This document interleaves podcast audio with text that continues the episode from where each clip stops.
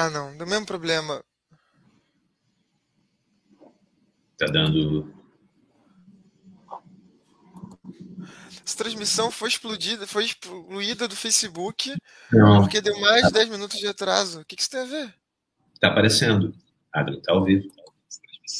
Ah, tá. Então, beleza. Olá, boa noite a todos. Aqui apareceu uma mensagem perturbadora do, do StreamYard para nós. Boa noite. Gostaria de agradecer a presença de todos. A nossa aula inaugural, o que significa estudar o presente. É aula inaugural do Instituto Estudos do Presente, uma iniciativa tocada por pós-graduandos e doutores precarizados, visando a disseminação do conhecimento filosófico das ciências humanas através da promoção de eventos gratuitos, seminários e cursos. É, além de ser uma iniciativa voltada à disseminação do conhecimento filosófico e humanístico e um tempo de obscurantismo, também procuramos estabelecer possibilidades de docência remunerada em um contexto em que faltam oportunidades para os profissionais e pesquisadores das ciências humanas. Gostaria de agradecer a presença do professor Rodrigo Nunes. Rodrigo Nunes é professor da PUC Rio, é PhD em filosofia pelo Goldsmith College, University of London, e professor de filosofia moderna contemporânea na PUC Rio. É autor de Organization of the Organizationless, Collective Action After Networks, pela editora Mute em 2004, e mais recentemente, Near Vertical Not Horizontal, A Theory of Political Organization, pela editora Verso, em 2001, e sairá em breve pela editora Ubu. E antes disso, Rodrigo irá publicar em junho o, o e a Vertigem, ensaios sobre o bolsonarismo e o mundo em transição, também pela editora Ubu. Gostaríamos, em nome do Instituto, de agradecer muito a presença do Rodrigo, nos sentimos muito honrados por você estar ministrando nossa aula inaugural. Também gostaríamos de agradecer ao Moisés Pinto Neto e ao canal Transirub pela parceria na, na transmissão da nossa aula inaugural. E agora gostaria, por fim, de convidar todos a nos seguir na, na, nas nossas redes. Né? Lembrarei disso ao longo da, da live também. Nosso Instagram, arroba Estudos do Presente. Nosso Twitter, arroba IE Presente. E no Facebook a página é Instituto Estudos do Presente. Então agora gostaria de passar a palavra para o professor Rodrigo. Muito obrigado, Rodrigo. Bom, obrigado, Adamo, pelo, pelo convite e, enfim, que, que me deixa muito honrado e, e também muito, eu fico muito feliz por, por estar podendo contribuir de alguma maneira para essa iniciativa de vocês, que afinal de contas, enfim, pelo menos eu não acho que eu não sei exatamente de todo mundo que está envolvido no, no, instituto, mas né, aqueles que eu que eu conheço foram todos ex-alunos ou ex-orientandos ou são atualmente uh, orientandos meus e enfim, então é um prazer muito grande estar tá podendo contribuir de alguma maneira com, com o trabalho de vocês uh, também. Bom, eu, de certa maneira, eu estou. Aquilo que.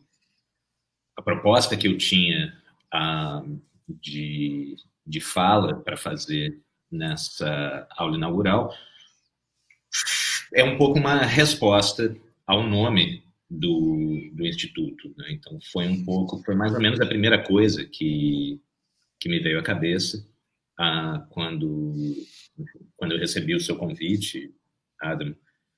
Aliás, Adam, eu acho que o seu microfone está aberto, que eu estou ouvindo algum, estou ouvindo um ruídozinho de fundo.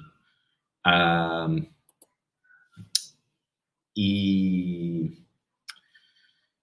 ah, enfim, foi, acho que literalmente a primeira coisa que, que me veio à cabeça e me obrigou a voltar a, a textos, alguns textos que eu não visitava fazia há muito tempo, foi, foi interessante por causa disso. E, ao mesmo tempo, me levou, à medida que eu ia, que eu ia pensando, que eu ia ah, escrevendo, eu ia me dando conta de como o tema que, né, que, eu, que eu me propus a, a falar para vocês e, de certa maneira, o tema que vocês se propuseram ao dar esse nome para o Instituto, ele necessariamente demanda uma estrutura que é um pouco como uma, uma estrutura né, de como uma, uma matriótica, como uma, uma, boneca russa, ou uma misa nabim, ah, por conta da própria natureza do problema filosófico que é o presente. Então, né, eu vou, durante vários momentos, eu vou estar chamando atenção para como, para essa, essa vertigem que, que se abre toda vez que a gente se coloca o problema do nosso próprio presente. Bom, se estudar, a, se de estudar o presente se trata, o modo como nós podemos pensar o, o, aquilo que vem a ser, que viria a ser estudar o presente, depende, obviamente, da nossa relação com a temporalidade em geral e especificamente com a nossa própria historicidade. Um, por outro lado, essa relação é ela mesma determinada, né, nossa relação com a temporalidade, nossa relação com a, com a historicidade, ela é ela mesma determinada por quem nós somos no presente, ou seja, a, ela é determinada pelo modo como a historicidade nos constitui no momento em que nós nos pomos a questão do presente, ou seja, nós nos pomos a questão da nossa própria historicidade. E é por isso, justamente, que pensar o presente envolve sempre um problema de autorreferência ah, e cria essa vertigem que vem de a gente tentar escavar o, o próprio solo no qual a, a gente se encontra, no qual a gente se põe de pé.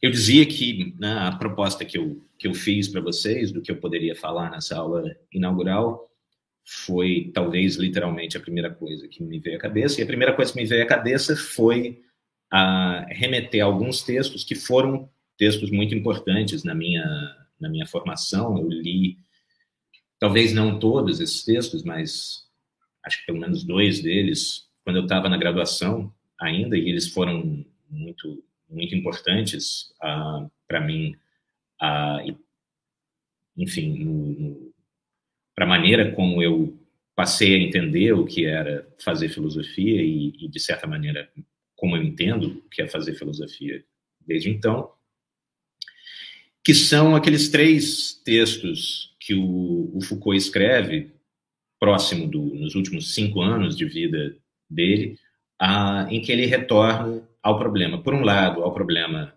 ah, da, da crítica e, por outro lado, ao problema da Aufklärung, né, do, do iluminismo ou das luzes, o, os textos, esses textos, enfim, um deles, o primeiro deles, que é de 79, se chama O que é a crítica, mas em que ele já coloca a crítica numa relação com o iluminismo, com a Aufklärung, e os dois textos ah, posteriores, que saem os dois em 1984, ambos têm o, o título o que é o esclarecimento, às vezes é traduzindo no Brasil como o que são as luzes ou o que é o iluminismo, que obviamente né, são ambos ambos os títulos são referências ao, ao texto do Kant ah, de 1784, resposta à pergunta o que é o esclarecimento. Então aí a gente já tem um pouco uma, uma misa na bima, uma, uma boneca russa,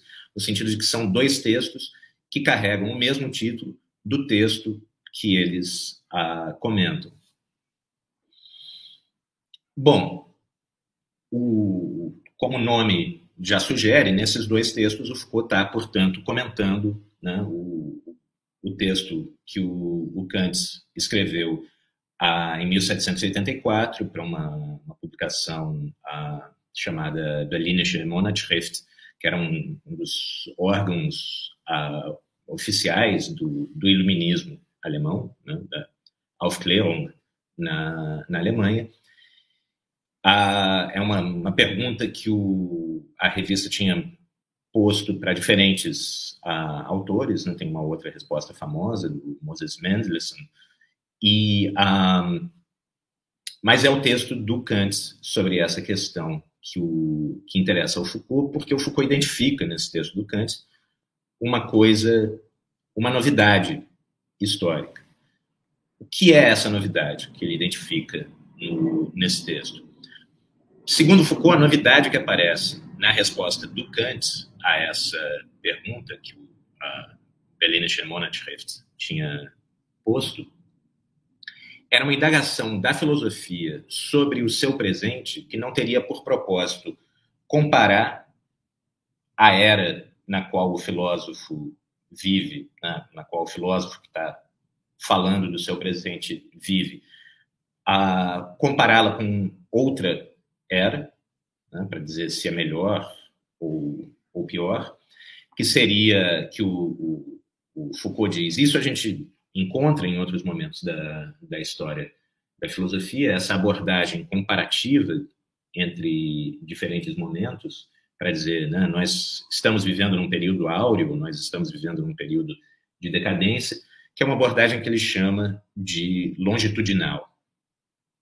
Tem uma outra possibilidade, ele diz, bom, você tem no, no Descartes, você tem quando Descartes narra o seu percurso filosófico, aparece uma, uma questão sobre o, o tempo em que o Descartes vive, que é colocado como não, né, um momento histórico que possibilita certas escolhas filosóficas para o indivíduo a Descartes. Mas o que tem aí nesse texto do Kant é uma outra coisa, que não é nem a, não, né, essa, a, enfim, esse, essa, essa apresentação do Descartes de como o, o tempo no qual ele vivia a, abriu determinadas possibilidades teóricas para ele. Não é a abordagem longitudinal, comparativa entre diferentes eras, mas é o que o Foucault descreve como uma indagação sagital. E essa expressão né, sagital, de um corte sagital, de um plano ah, sagital, né, que dividiria, que a gente pode, o corte sagital na, na anatomia, o corte né, que divide o, o, o corpo ao meio, de cima para baixo, então a gente pode imaginar né, quem, quem se coloca a pergunta sobre o seu presente, na maneira como Kant coloca a pergunta sobre o, o seu presente aí nesse texto, como sendo né, cortado, seccionado por um plano ah, sagital, o que dá uma boa ideia, já dá uma, é uma, uma expressão feliz, me parece que já dá uma boa ideia dessa a, ou dar uma boa imagem dessa vertigem de se colocar o problema do próprio tempo. Eu cito, então, o, o que o, a maneira como Foucault caracteriza o que seria essa novidade.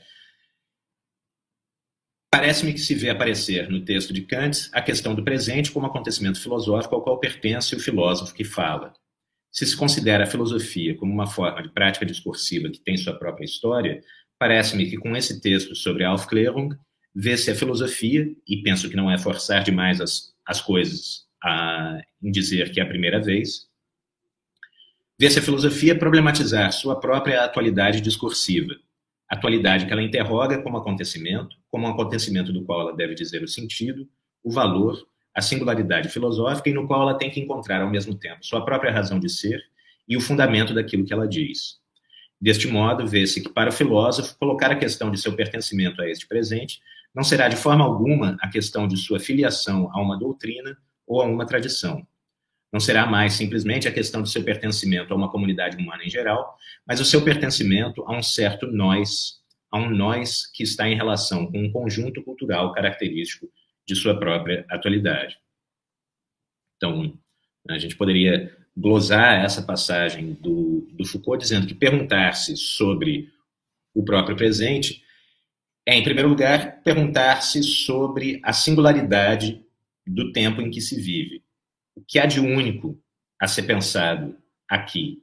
Né? O que distingue esse tempo ah, de todos os demais, que faz com que ele seja, ao mesmo tempo, um momento diferente na história do pensamento e coloca um problema para um, o pensamento, nos, nos faz pensá-lo, nos, nos força a pensá-lo.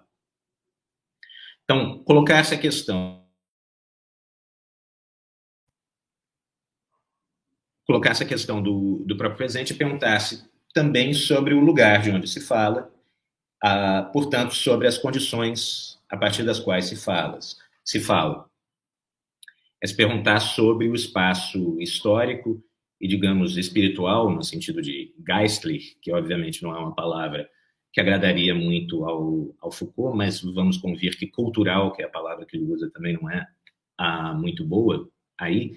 Ah, mas, enfim, colocasse a, a questão sobre o, o, espaço histórico e espiritual, geistlich, a, a que se pertence, ou seja, a exterioridade que constitui aquele que se indaga e que constitui a própria indagação, ou o próprio ato de indagar. Então, o que no meu tempo faz de mim quem eu sou e o que no meu tempo dispara a minha pergunta sobre o meu tempo, o que nesse momento me obriga a pensá-lo. Ah, a gente vê aí que a singularidade do indivíduo, ao contrário do, do exemplo que ele identifica no Descartes, a singularidade do indivíduo que faz a pergunta é sempre secundária em relação à, segunda, à, à singularidade do tempo em que o indivíduo vive. O indivíduo é constituído pela singularidade do, do seu tempo. Perguntar-se sobre o seu próprio tempo é, a, é perguntar-se não sobre a, a própria singularidade como indivíduo de saída, mas pelo contrário perguntar-se né, de que maneira eu sou constituído pelo meu tempo, tal como as outras pessoas que vivem, que habitam nesse mesmo tempo. Em termos, nos termos do Schelling, a gente poderia dizer que o, pensar o presente, o, aquele que pensa o presente é sempre o consequente tentando pensar o antecedente, a lógico, ou é a parte, o indivíduo tentando pensar o todo, o seu tempo. Mas, por último, como observa o, o Foucault sobre o texto do Kant, o presente convoca aquele que pensa o presente ao mesmo tempo como elemento desse presente né, como alguém que é constituído por esse, por esse tempo ah, presente, e como ator. Ah, porque a pergunta que se abre aí é: dado que o tempo no interior do qual eu penso ainda é um tempo que está em curso, né, que ainda está acontecendo, ah, dado que ele é o tempo no qual eu e as minhas ações existimos, Portanto, não é apenas um tempo que me constitui, mas é também constituído ou condicionado por aquilo que eu faço ou por aquelas ações coletivas das quais eu participo. Qual é o papel que o meu próprio pensar pode ter a desempenhar nesse tempo? De que maneira a minha indagação sobre a singularidade do presente contribui para desenvolver essa singularidade do presente na sua plenitude ou, quem sabe, para transformá-la? para transformá-la em outra coisa, transformá-la em outro presente, em outro tempo. Então, essa abordagem sagital tenta dar conta do objeto a que se refere a pergunta, e dado que a pergunta pertence a esse mesmo objeto, né, o, o, aquele que se pergunta sobre o presente, o ato de perguntar sobre o presente é parte, ele mesmo, do presente, essa abordagem sagital tem que dar conta do próprio ato de perguntar. Ah, então, ela precisa dar conta dessa natureza que é própria daquele que faz a pergunta, que é a natureza de ser elemento e ator do seu tempo ao mesmo tempo, ah, com tudo isso, com tudo que isso implica de passividade e atividade, de heteronomia e autonomia, de ser condicionado pelo seu tempo, mas também poder ser, através das suas ações, condição do seu tempo. Daí, então, né, daí que a gente entenda formalmente, por, essa, por esse problema de autorreferência, da onde vem essa sensação de, de misanabim, de vertigem que se abre quando a gente faz essa, esse corte sagital no nosso tempo e tenta né, escavar o solo histórico que está debaixo dos nossos próprios pés. esse movimento pode, inclusive, ser feito em relação à própria irrupção histórica dessa sagitalidade, né? o, a, essa novidade que o Kant, que o Foucault identifica no texto do Kant, de uma, dessa abordagem sagital, ela pode, ela mesma, ou a, o, o, aparecimento dela pode ser pensada, a, pode ser pensado sagitalmente. Né? Então, Foucault diz: se nós tentamos fazer a genealogia, não tanto da noção de modernidade, mas da modernidade como questão, do aparecimento da modernidade como questão, nós constatamos que nós podemos constatar que o pioneirismo do Kant nesse texto, o que é o esclarecimento, advém do fato de que, e eu cito, modificado ligeiramente do, do, do Foucault, escrevendo sobre o Kant, que é Aufklärung que chama a si mesma de Aufklärung. Ela é um processo cultural, sem dúvida, muito singular, na medida que toma consciência de si mesmo ao nomear-se, situar-se em relação ao seu passado e seu futuro e designar as operações que ele mesmo, esse processo, né, esse processo que se auto-intitula, que se nomeia Aufklärung, devia efetuar no interior do seu próprio presente. Como e aí a gente pode pensar em dois autores que na verdade o, o, Foucault parece não ter conhecido. Um deles a gente entende melhor porque só foi só foi traduzido para o francês depois da morte do, do Foucault. Outro, na verdade, foi traduzido em 1979, então o Foucault teria tido a oportunidade de, de lê-lo em francês, para não falar, para não dizer em outras línguas, porque o, principal livro dele é de 1959, que foi traduzido em 79 na França. Ah, e é curioso, porque os dois têm, têm várias coisas em comum, mas, enfim, é um encontro que parece nunca ter ocorrido. O primeiro desses pensadores, que é o que só foi traduzido depois da morte do, do Foucault, é o Hans Blumenberg, que escreve a, a era moderna, e modernidade, a palavra modernidade em alemão é Neuzeit. Então, a era moderna, o Neuzeit, foi a primeira e única era que se entendeu como época e, assim fazendo, simultaneamente criou todas as outras épocas. Né? A partir do momento, justamente, que nasce essa compreensão sagital do próprio tempo, que as outras épocas pode aparecer. A partir de, de, do momento que uma época se coloca essa questão, que as outras épocas surgem como épocas por contraste a essa época que se põe essa, essa questão. E o que, que explica o fato disso ter acontecido? Por que, que isso aconteceu nesse momento histórico? Aí entra o outro alemão que eu, ao qual eu me, me referia, que é o que foi traduzido quando Foucault ainda estava vivo para o francês, que é o Reinhard Koselleck, um, que escreve a modernidade, a Neuzeit, é entendida pela primeira vez como Neue Zeit, como nova era, a partir do momento que as expectativas distancia, distanciavam-se cada vez mais de toda experiência prévia. Então aí a gente tem justamente as duas categorias pelas quais o Kozelek explica, tenta explicar o porquê da, da, da Neuzeit, da modernidade, ser a primeira era que se entende como uma nova era em relação às as demais, dessa maneira a, sagital que o, o Foucault identifica no texto do Kant. Os dois conceitos do Kozelek são o conceito de horizonte de expectativas e o conceito de espaço de experiência. Enfim, são conceitos que têm a, a, a vantagem, a qualidade de serem mais ou menos autoexplicativos, então não vou uh, explicá-los. mas, basicamente, a ideia do Kozelek é, no início da modernidade, você tem uma série de transformações, né? o, o fim do sistema feudal, o nascimento do capitalismo, a descoberta da, das Américas, a conquista das Américas, a, a reforma, a revolução científica, etc., etc., você tem um momento, um acúmulo de, de transformações, um tempo relativamente uh, restrito, que cria uma ruptura radical em relação à, à Idade Média, na medida em que o, pela primeira vez em muito tempo, talvez né, nessa, nessa dimensão, pela primeira vez, ponto,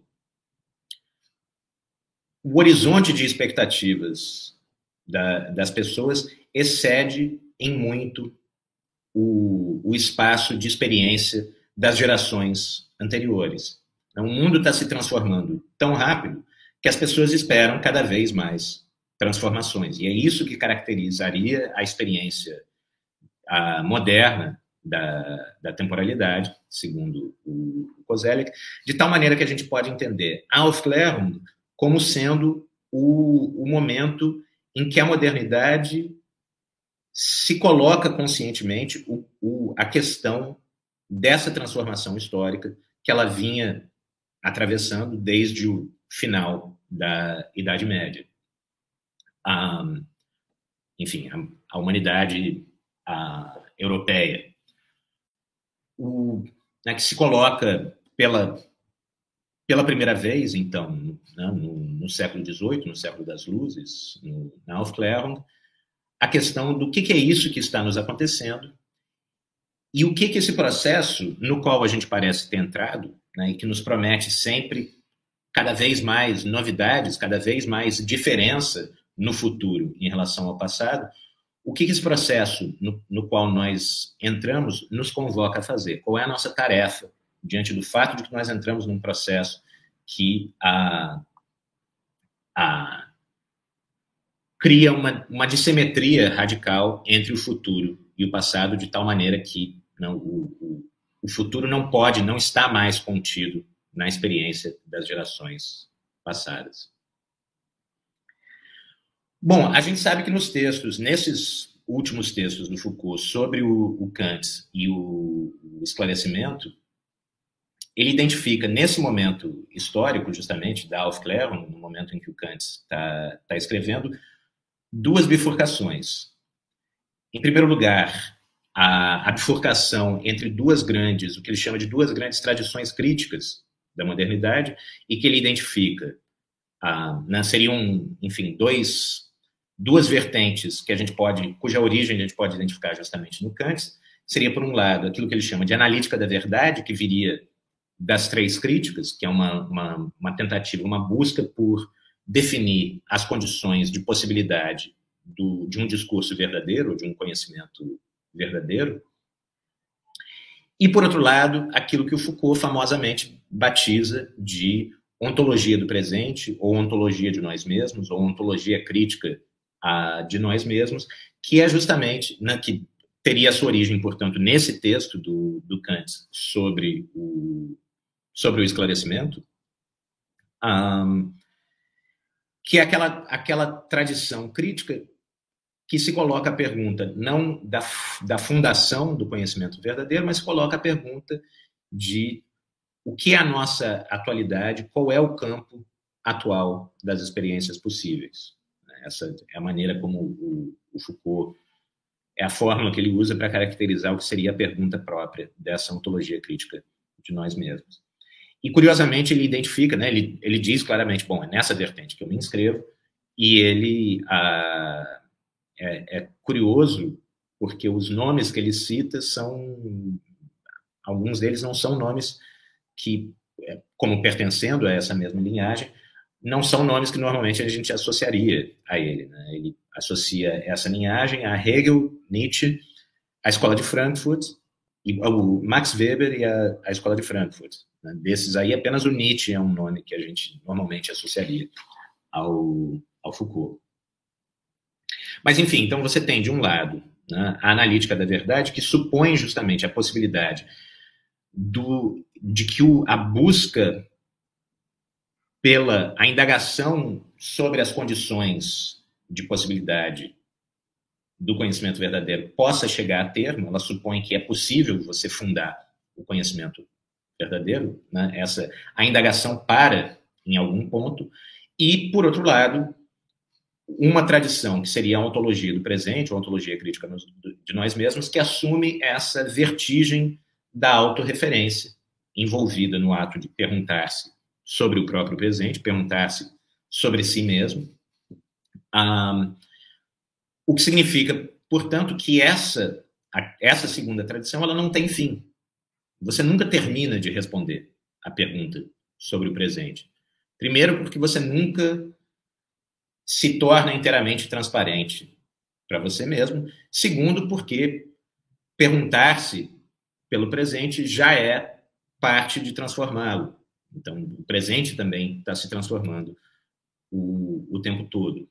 Isso leva à segunda bifurcação, da qual o Foucault fala, que é a bifurcação entre entender a modernidade como um projeto definido, né, como um conjunto, mas um programa a, uma quantidade determinada de, enfim, de pontos, de ações a serem executadas, de coisas a serem feitas, e não um, um projeto inacabado, então, na, na, famosa expressão do, do Habermas, que a gente precisaria terminar, um, e a modernidade entendida como um ethos filosófico que corresponde justamente a essa atividade da ontologia crítica de nós mesmos.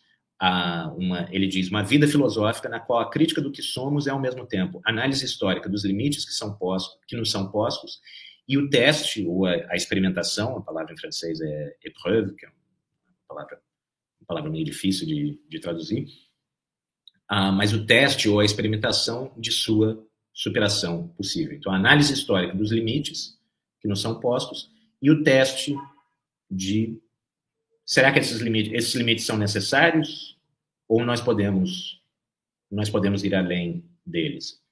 Ah, de um lado, a analítica da verdade supõe que você pode chegar a limites definitivos. Aqui estão os limites do conhecimento. A ontologia crítica de nós mesmos, não. Ela supõe que você está sempre recolocando a pergunta, você está sempre testando os limites novamente. Bom, para concluir a minha, a minha fala, na, na, parte final da minha fala, que vou dar uma abreviada, porque como a gente começou meio tarde também, ah, enfim, não quero me estender demais. Ah, o que eu gostaria de fazer, de certa maneira, é propor algumas obje objeções ou algumas considerações, né, como comentários marginais a esses textos ah, do Foucault, para colocar a questão, basicamente, de se o presente ao qual o Foucault faz referência, o presente ah, no interior do qual o Foucault está ah, pensando se esse, Foucault, se esse presente ainda é o nosso, se a gente está dentro do mesmo presente, no interior do qual o Foucault pensa, e o que o nosso presente, se o nosso presente é outro, o que esse nosso presente, na sua diferença específica, poderia ter a dizer sobre o ato de pensar o presente, ou de estudar o presente. Então, o primeiro ponto, ah, né, que é, enfim, que é uma coisa que Foucault não diz, mas que, que a gente pode, ah, uma ideia que a gente pode recuperar no, no Reinhard Koselleck, é essa ideia da modernidade como sendo caracterizada por esse gap entre o horizonte de expectativas e o espaço de experiência. Né? O horizonte de expectativas é muito maior que o horizonte de experiências. Quer dizer, você supõe que o futuro vai ser sempre diferente e radicalmente diferente daquilo que você tem hoje. Será que isso ainda caracteriza o nosso tempo? Bom, por um lado, sim. Né? Hoje em dia, a gente tem uma versão extremamente extrema ah, disso, que seria né, o pensamento do Vale do Silício.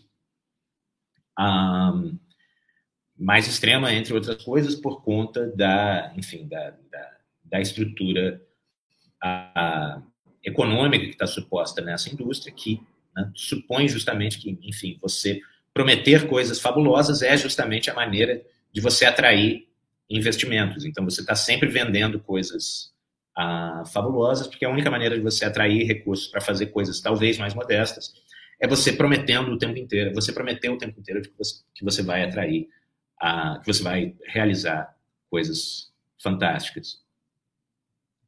Mas, por outro lado, essa expectativa, né, que ainda é a expectativa ah, na qual vive o, o Vale do Silício, é uma expectativa cujas premissas residiam em grande parte na, na a, a, essa expectativa em relação à história humana, de a história humana pode progredir de maneira fabulosa indefinidamente, tinha como premissa a suposição de uma ausência de história natural. Né? A gente podia pensar que a gente podia progredir ah, indefinidamente, a expectativa de progresso indefinido e de uma abundância eventualmente infinita, né, que acabaria com escassez, que acabaria com a, com a, pobreza, com a desigualdade, etc. Tudo isso supunha a natureza funcionando como uma fonte de recursos ilimitados, e isso cada vez mais deixa de ser crível para nós hoje em dia. Então, essa seria uma diferença importante. Né? O, o, a relação entre o horizonte de expectativas e o, o espaço de experiência hoje parece ser bastante diferente. Na verdade, a gente tem cada vez mais a sensação de tá, estar tá vivendo num mundo de expectativas decrescentes. Ah, uma, uma inversão da, da flecha do tempo, tal como ela era pensada na, na modernidade. O presente no qual o Foucault escrevia era o presente do fim de uma certa expectativa alternativa de futuro a, a, a essa expectativa, a expectativa capitalista, mas enfim nem tão alternativa do ponto de vista né, desses pressupostos que a gente acabou de, de, discutir, mas ainda não era exatamente, o presente do Foucault ainda não era exatamente o momento do fim da história. Ele está escrevendo isso em, em a 84, um, enfim, já pressentindo um, uma conjuntura que se abriria no, na, na, década de 90, a partir né, do colapso definitivo do, do bloco uh, soviético, mas ainda não é, ele ainda não está exatamente nesse momento.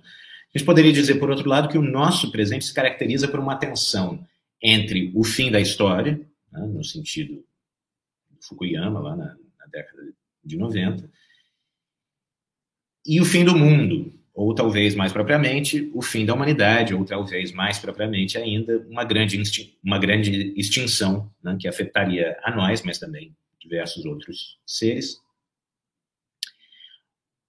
Uma tensão em que a incapacidade de abandonar as promessas do, de futuro do capitalismo e da modernidade convive com a sensação de que essas promessas se tornaram vazias, com a sensação de que nós vivemos num tempo de expectativas decrescentes. Não à toa, justamente, a expressão mais própria desse, desse futurismo que a gente ainda tem, desse futurismo residual que a gente tem hoje, que, né, cuja melhor expressão é o, o pensamento do Vale do Silício. A melhor expressão disso é né, o, o futurismo hoje tem tudo a ver com abandonar a Terra, abandonar o planeta Terra, ou abandonar o plano material, corpóreo, né, a ideia de uploading de mentes, uh, etc. O segundo ponto é que nesses textos do início dos anos 80, a questão do, na, do, nesses textos do Foucault, do início dos anos 80, a questão do capitalismo está bem pouco presente. Então, o Foucault, quando o Foucault vai dar exemplos da autologia crítica de nós mesmos, ele vai falar, enfim, da, daquelas questões que são sempre né, as questões da qual, das quais ele fala: sexualidade, prisão, loucura, etc. Ah, ele diz que aquilo que está em jogo na ontologia crítica de nós mesmos é o paradoxo das relações entre capacidade e poder, que ele coloca, né, ele formula como um problema, que seria como desvincular o crescimento das capacidades e a intensificação das relações de poder. Relendo esse texto agora, eu me dei conta né, que tem uma, tem uma variável aí que ele, que ele, ah, que ele isolou, que é a, a, suposição de que parece haver uma suposição implícita aí de que haverá crescimento de capacidades. Né? A gente pode contar com um crescimento de capacidades um, e esse um, enfim, parece, parece haver, se a gente entende essa, essa conjuntura em que ele está escrevendo como uma conjuntura em que o, a ideia do socialismo como alternativa já, já morreu para ele, então parece, parece haver uma suposição aí de que, bom, sobrou o capitalismo, o capitalismo né, is the only game in town, uh, e, e pelo menos a gente pode esperar dele o crescimento contínuo de capacidades no futuro. A questão que a gente precisa se colocar é como desvincular o crescimento das capacidades, quer dizer, o crescimento né, da, da, da, nossa capacidade de transformar a natureza, da nossa capacidade de agir uns sobre os outros, a como desvincular isso da intensificação das relações de poder.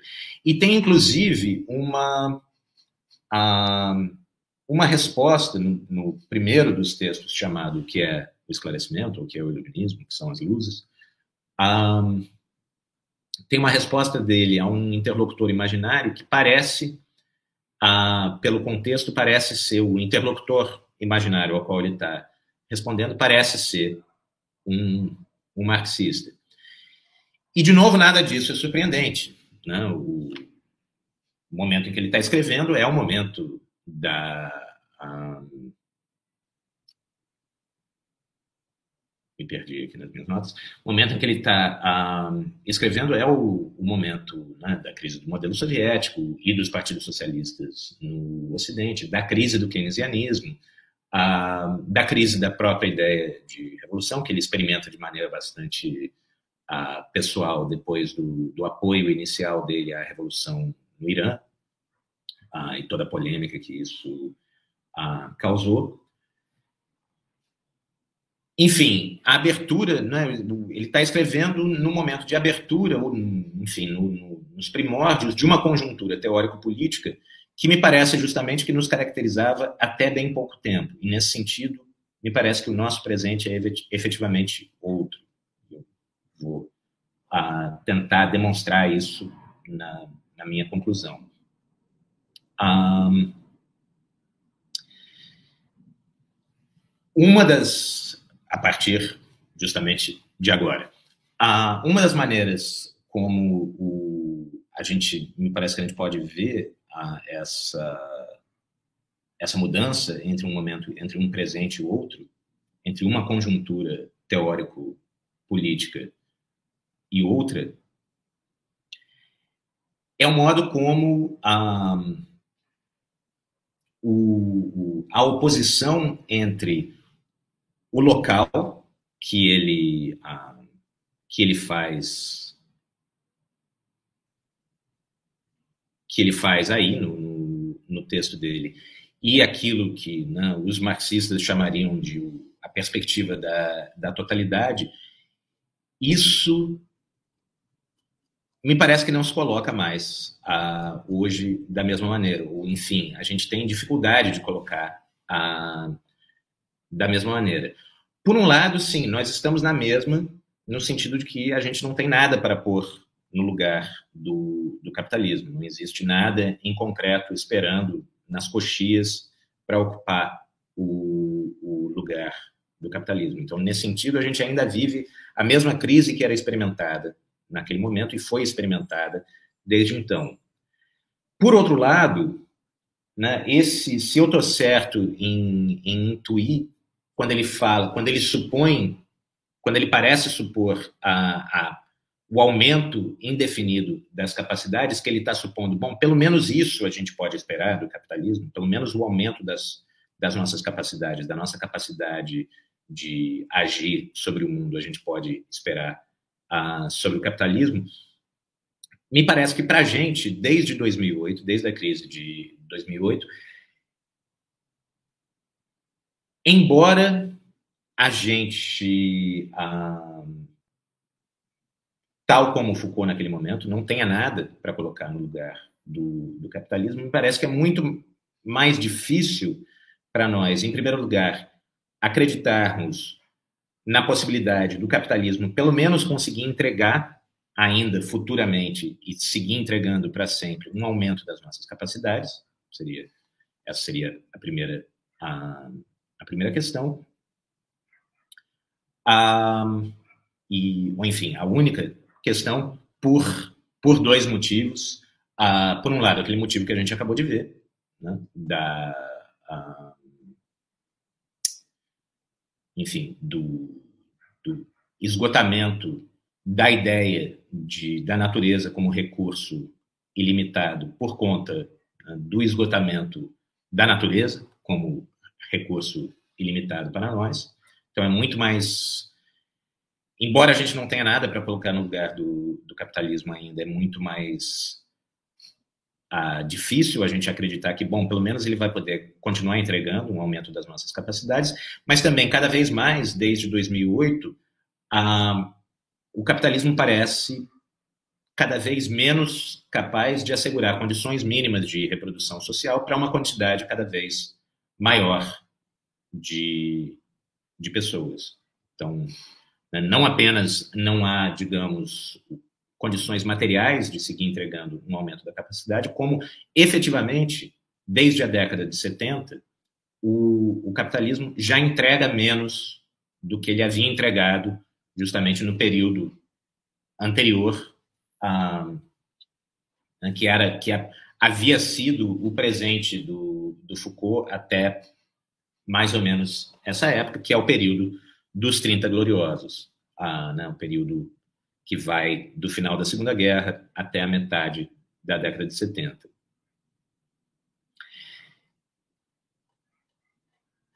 E isso me parece nos, nos coloca.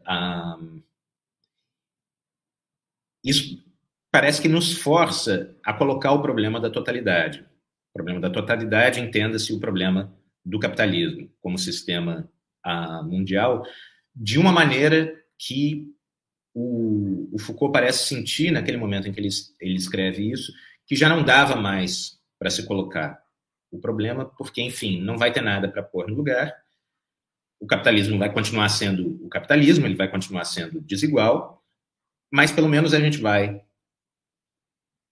poder se colocar o problema crítico de como a gente gere essa desigualdade, como, como que a gente gere o crescimento da, da dominação, etc. E o, o, momento em que a gente vive hoje é a, a constatação de que cada vez mais há menos a gerir, né? porque cada vez e cada vez mais há menos capitalismo para todo mundo.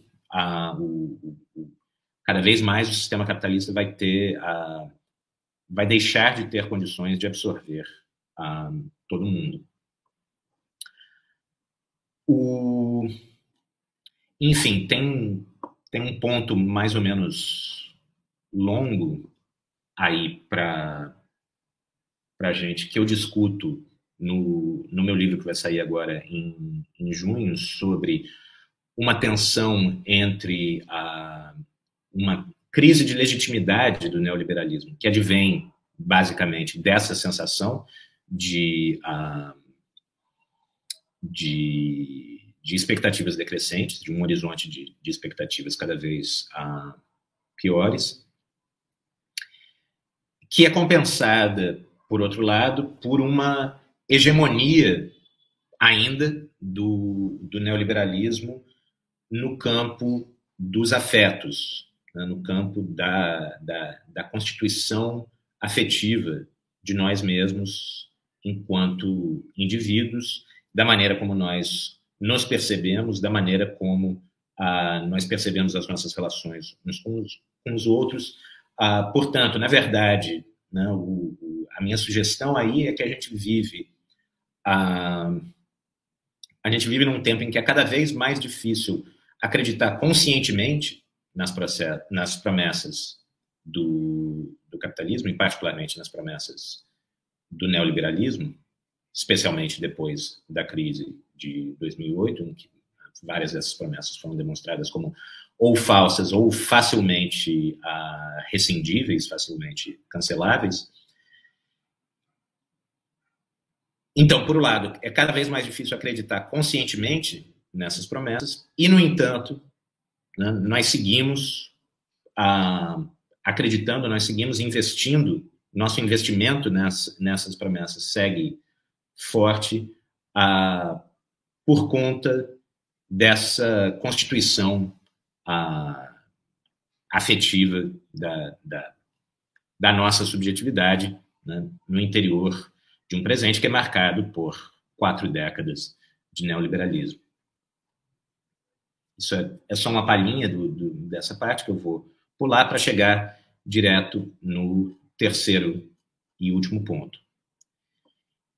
E aqui eu acho que vale a pena uh, uma citação longa do primeiro desses textos de 1984 que tem o título uh, o que é o esclarecimento, o que, é as luzes, o que são as luzes, uh, o que é o iluminismo. Abre aspas. Mas, para que não se trate simplesmente da afirmação e do sonho vazio de liberdade, parece-me que essa atitude histórico-crítica deve ser também uma atitude experimental. Quero dizer que esse trabalho, realizado nos limites de nós mesmos, deve, por um lado, abrir um domínio de pesquisas históricas e, por outro, colocar-se à prova da realidade e da atualidade, para simultaneamente apreender os pontos em que a mudança é possível e desejável e para determinar a forma precisa a dar a essa mudança.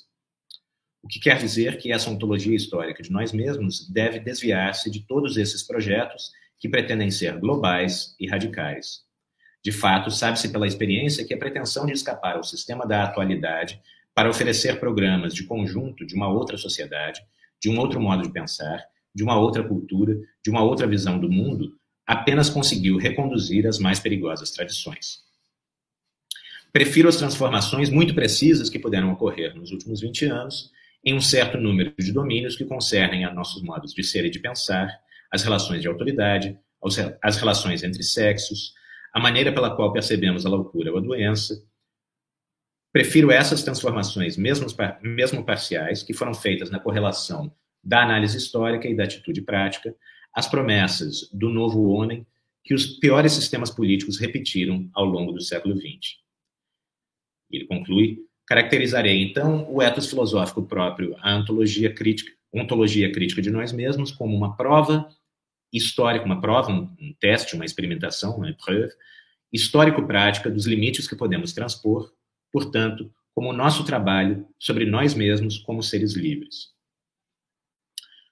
Começando pelo fim, eu acho essa definição do, do ethos filosófico que o, que o Foucault ah, propõe, enfim, uma das coisas com as quais eu me identifiquei quando eu, eu li esse texto pela primeira vez e me identifico até hoje, essa definição me parece ótima. Essa definição né, da última do último parágrafo que eu, que eu citei aí, a ideia de aliar a investigação daquilo que nos constitui como indivíduos vivendo nesse momento histórico, a pergunta que visa saber, e eu cito de novo, naquilo que nos é apresentado como universal, necessário, obrigatório, qual é a parte do que é singular, contingente e fruto das imposições arbitrárias.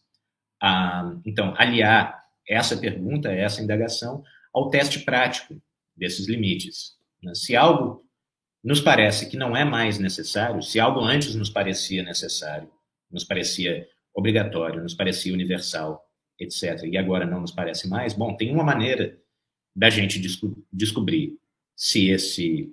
Enfim, tem uma maneira. A gente nunca consegue descobrir, ah, por isso que a, a ontologia crítica é sempre reaberta, a gente nunca consegue descobrir em definitivo limites uh, universais ou limites necessários, mas a gente consegue, de fato, descobrir que aquilo que nos parecia necessário era apenas contingente, na medida em que a gente teste, testa esses limites e esses limites se transformam. Então, a gente descobre que, de fato, aquilo que nos parecia um limite universal, um limite necessário, não era um limite necessário.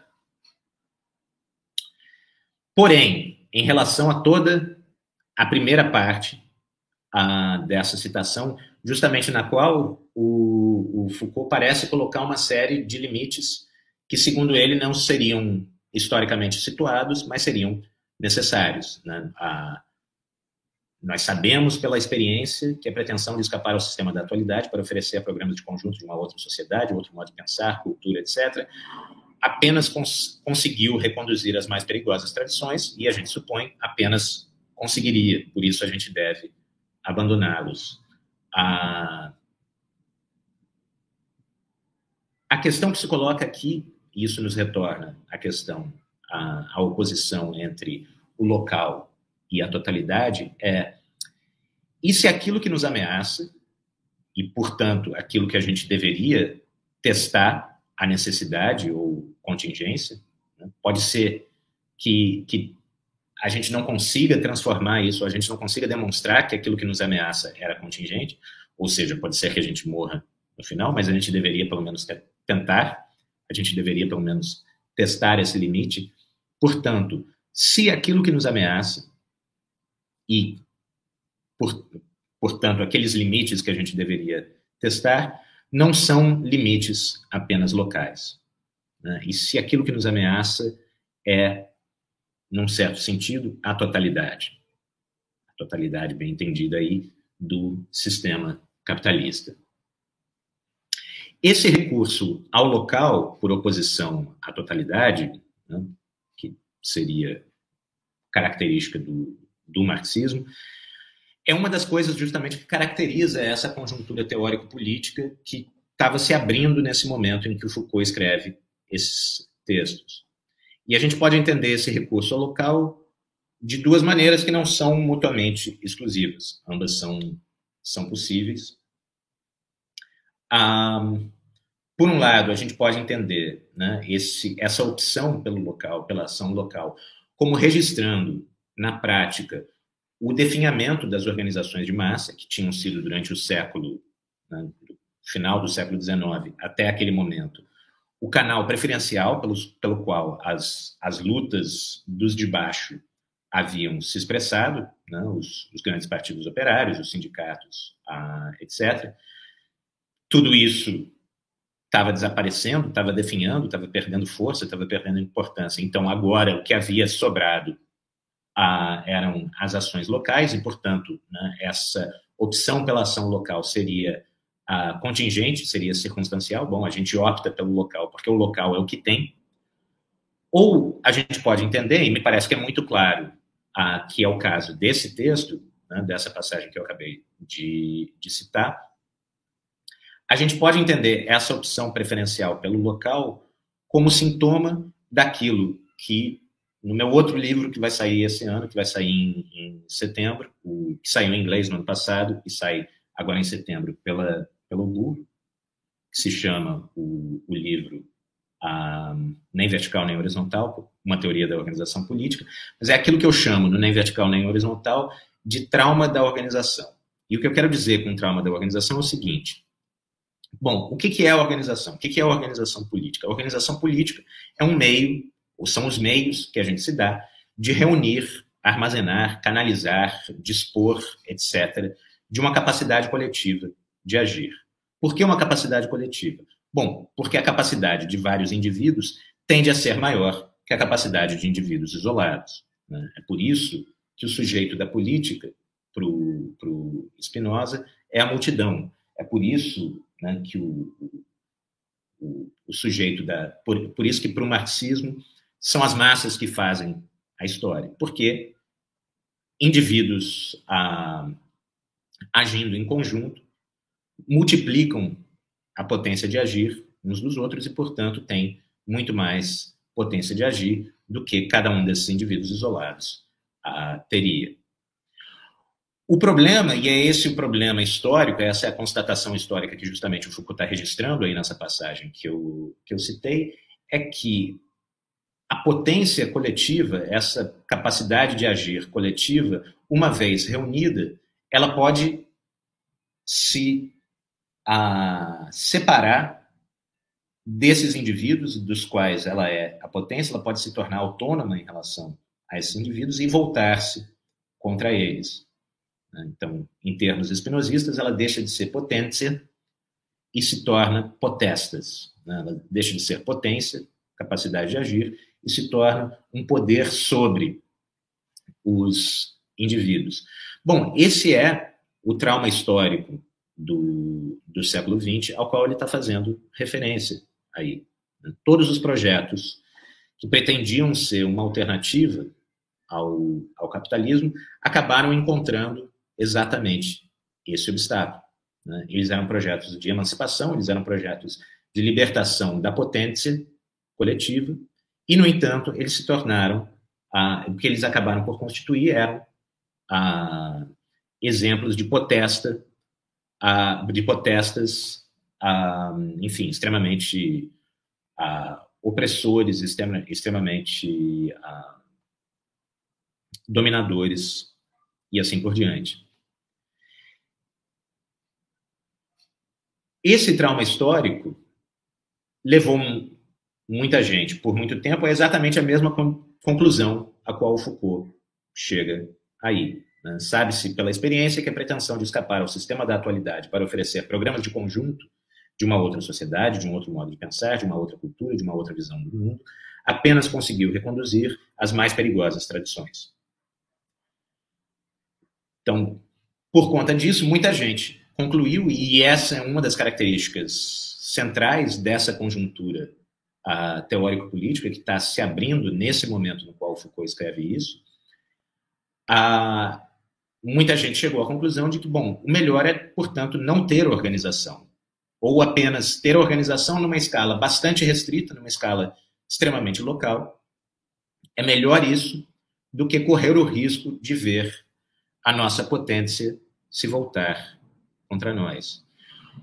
O problema é que isso esquece justamente o caráter duplo da organização política.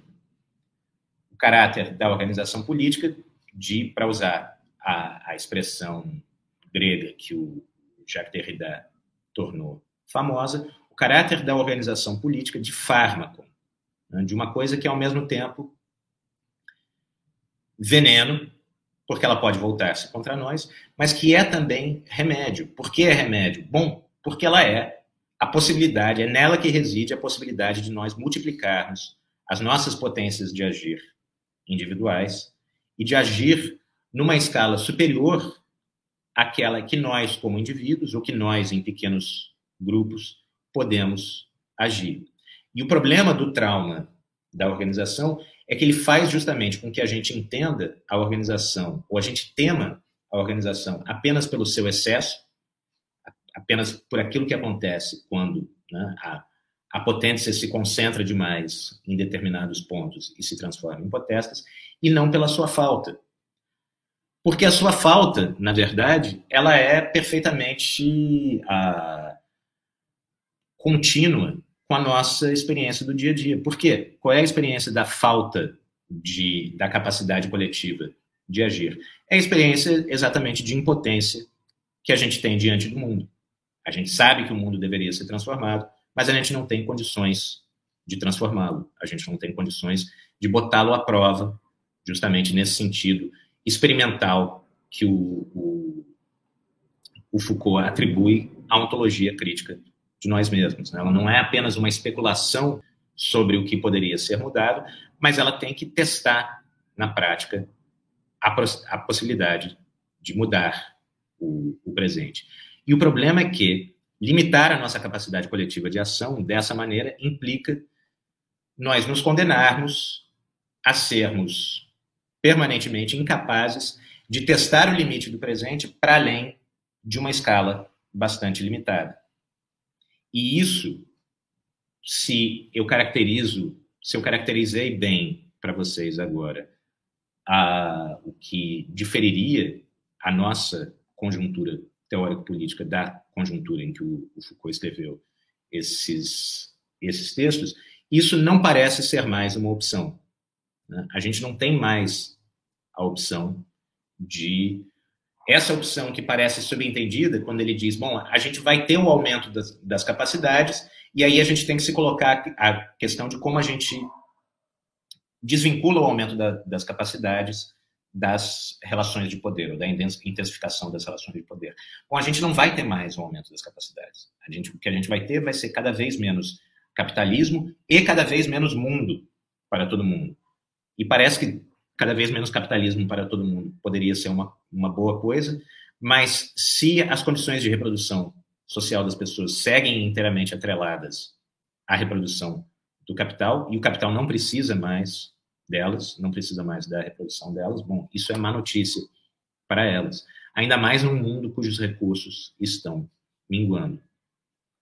Então é por isso que a conjuntura teórico-política na qual a gente, o presente no qual a gente se encontra hoje, me parece ter mudado em relação à, àquela conjuntura que se abria naquele momento em que Foucault escrevia esses textos. E é nesse outro presente que eu, embora ainda ah, profundamente fiel e inspirado pelos por esses textos do, do Foucault, que, como eu disse no início, efetivamente me marcaram a maneira como eu, eu penso aquilo que a gente faz quando a gente faz a filosofia.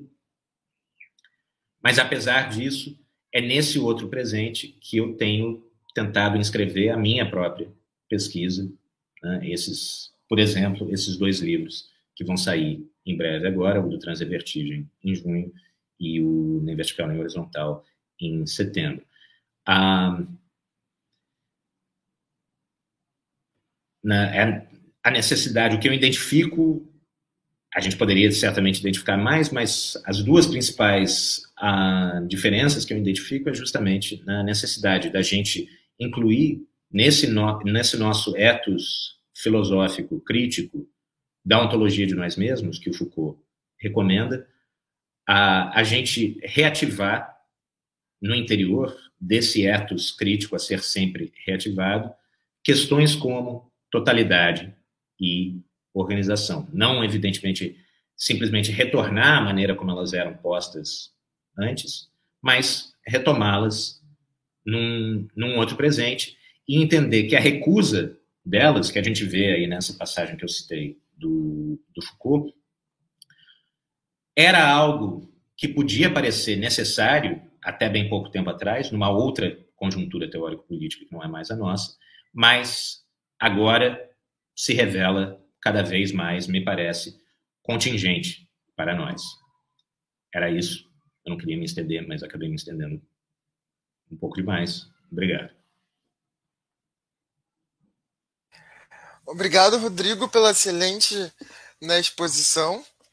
É, eu sempre acho realmente é fundamental fazer esse tipo de transposição de horizonte histórico-político, no qual os autores muito badalados, como Foucault e Deleuze, escreveram, para o nosso momento, até para que o que eles escreveram continue relevante né, para o nosso presente atual. É, caso não esteja muito tarde, é, estejamos todos muito cansados, sobretudo o Rodrigo, é, temos algumas perguntas aqui no chat. Tudo bem? São só são poucas, são duas, na verdade.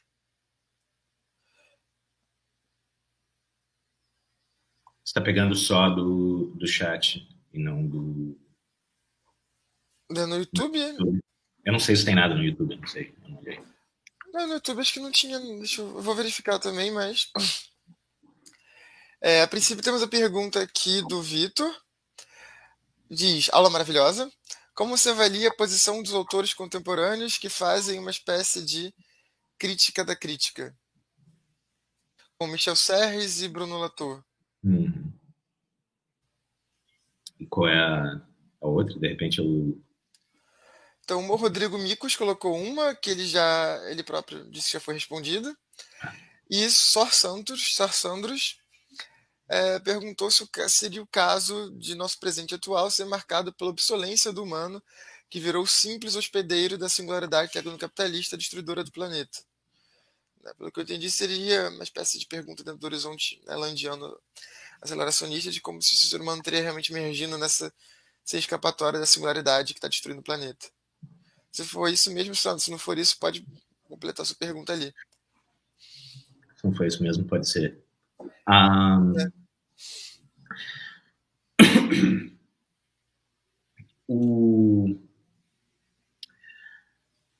Bom, sobre, sobre esse último ponto, né, sobre esse último ponto, se o, o nosso presente seria marcado pela obsolescência do humano, que virou simples hospedeiro da singularidade tecnocapitalista.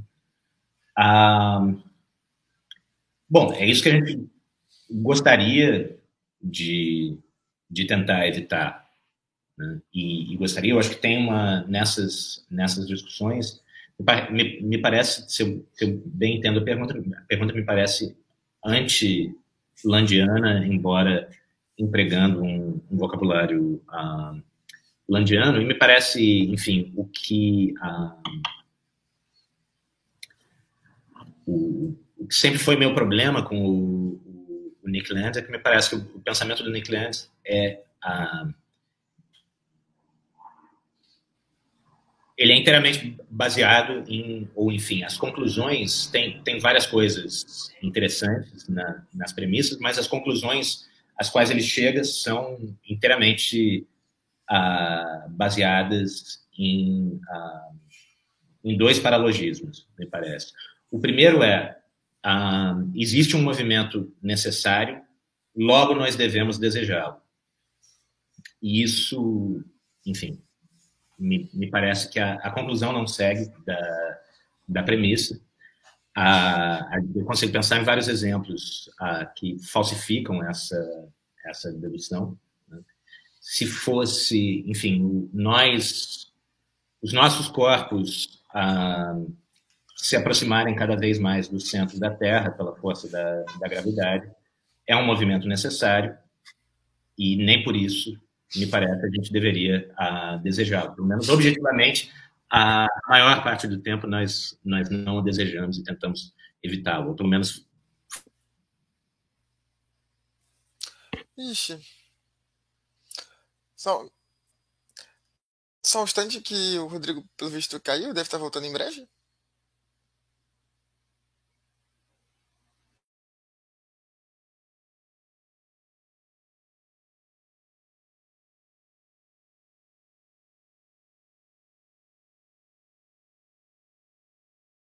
Pouquinho. Vitor, foi.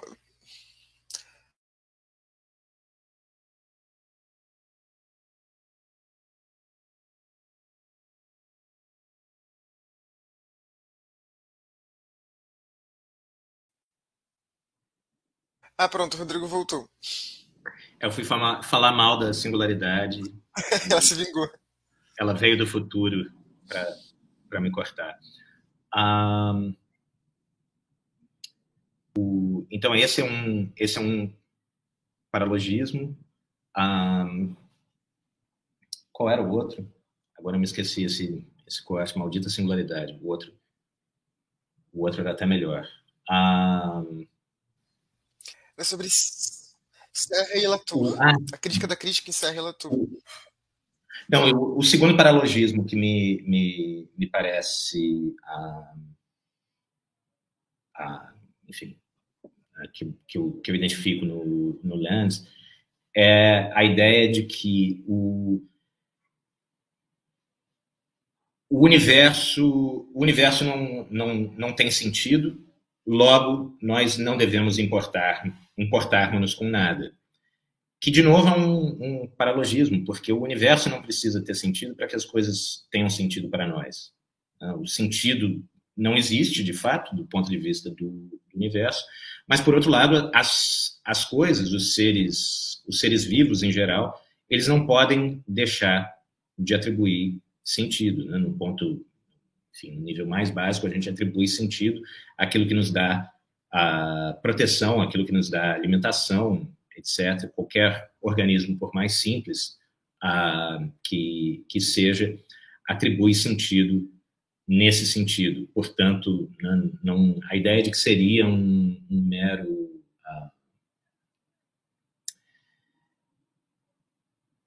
as duas, as duas ideias se combinam justamente na ideia de que né, a gente deve abraçar o movimento necessário de, da nossa uh, destruição, porque nada tem sentido. Bom, nada tem sentido, de fato, mas uh, é justamente porque nós atribuímos sentido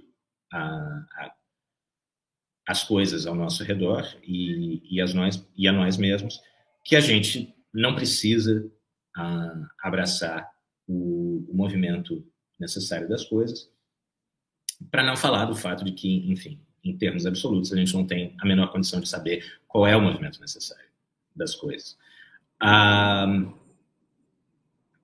em relação à crítica da, da crítica, eu acho, eu acho que essa ideia de, de crítica da crítica, ela se inscreve justamente nessa a conjuntura teórico-política que se abre a, não, um, enfim, o, o, livro que me veio à cabeça aí foi justamente o, o Jamais Fomos Modernos, do, do Latour, que justamente abre falando da, da queda do, do Muro de Berlim. Enfim, me, me parece que tem certamente. Eu teria que pensar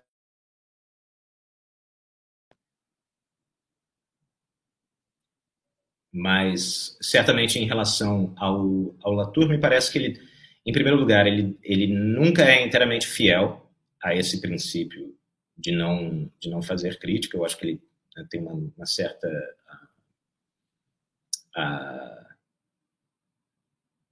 Uma certa renegação da parte dele, de todos os momentos em que ele está efetivamente fazendo crítica na, na obra dele.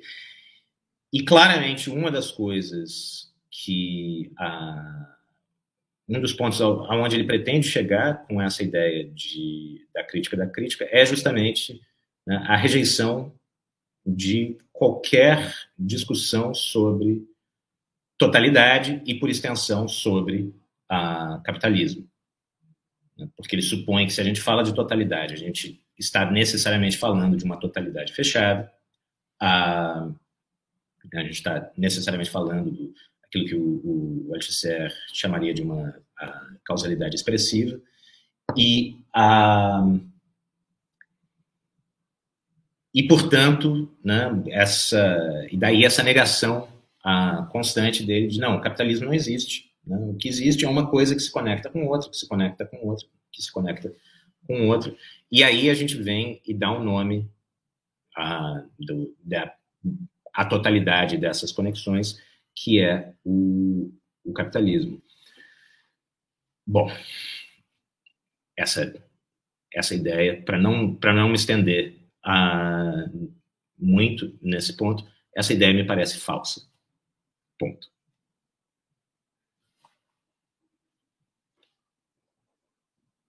Apareceu mais mais alguma pergunta? É, não. É, eu teria uma eu tenho uma pergunta, não tinha muito tarde, mas é uma coisa é tudo simples. É que a partir da sua fala em relação né, ao Foucault, Foucault, muito bem, naquele contexto histórico, ele pensa o desenvolvimento das capacidades e como desvincular isso entre a, a, a relação de poder.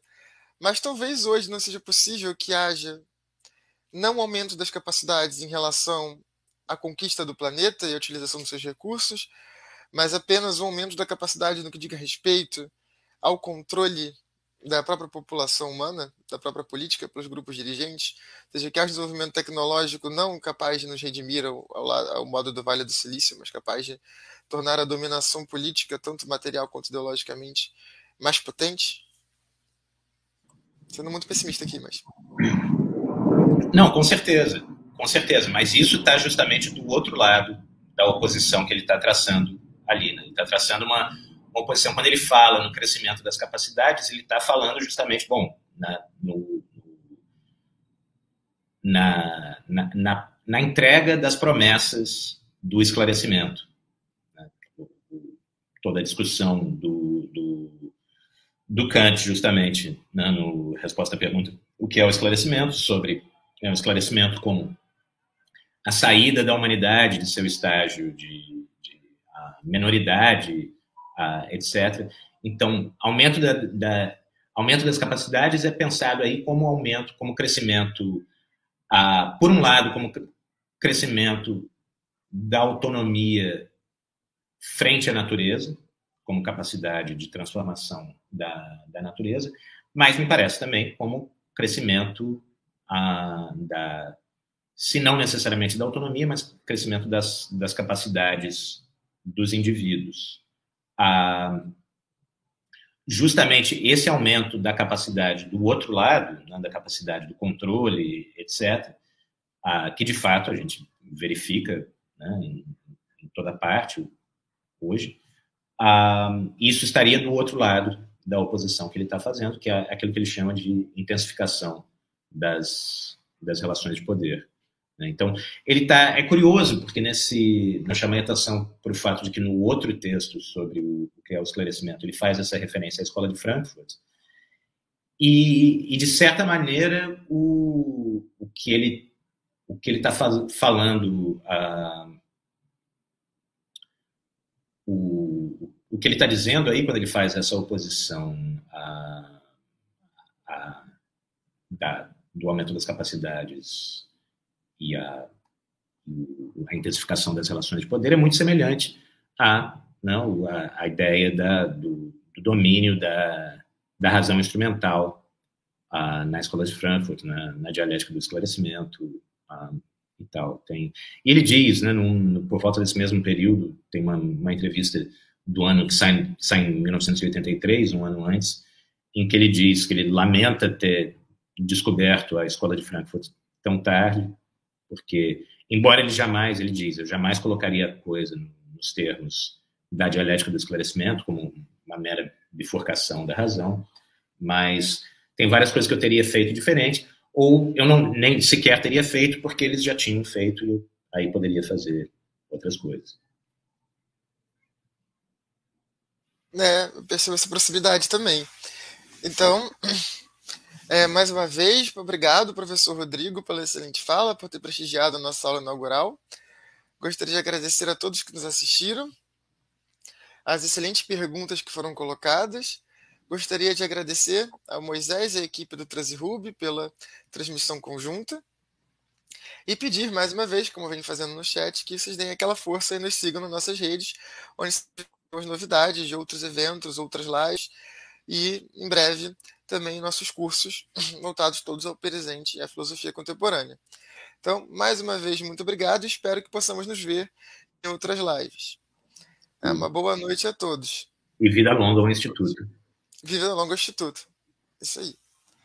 Então, encerrando a transmissão, mais uma vez, muito obrigado.